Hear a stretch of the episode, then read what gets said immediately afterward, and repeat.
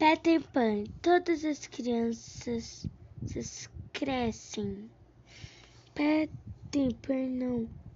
Ele mora na terra do nunca.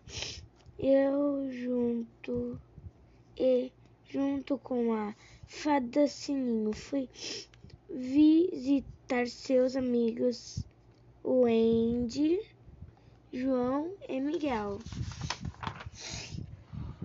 Peter levou-os para conhecer a terra do nunca. Com a mágica de Sininho, eles saíram voando.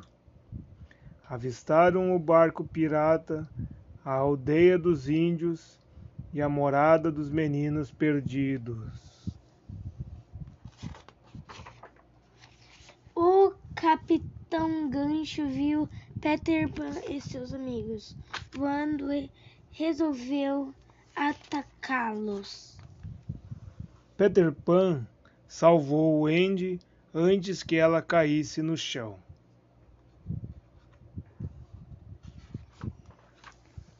Os meninos perdidos moravam dentro de uma árvore, a Oca. oca. Andy cantou lindas histórias e eles gos, gos, ela Ela. gostou dos meninos. Um dia, o capitão Gancho raptou a princesa dos índios, mas Peter Pan apareceu para libertá-la. O capitão Gancho fugiu e o crocodilo Tic-Tac quase o engoliu, mas ele escapou.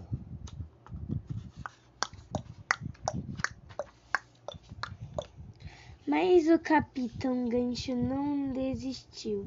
Desta vez, capturou os meninos perdidos. Levou para o barco pirata. De lá eles se riam, riam Seriam, seriam jogados no mar, mas Peter Pan veio salvar seus amigos, lutou com um gancho e o derrubou dentro do mar e o crocodilo tic-tac pegou ele. De volta ao lar, Wendy pediu que Peter Pan ficasse com eles. Peter Pan disse não.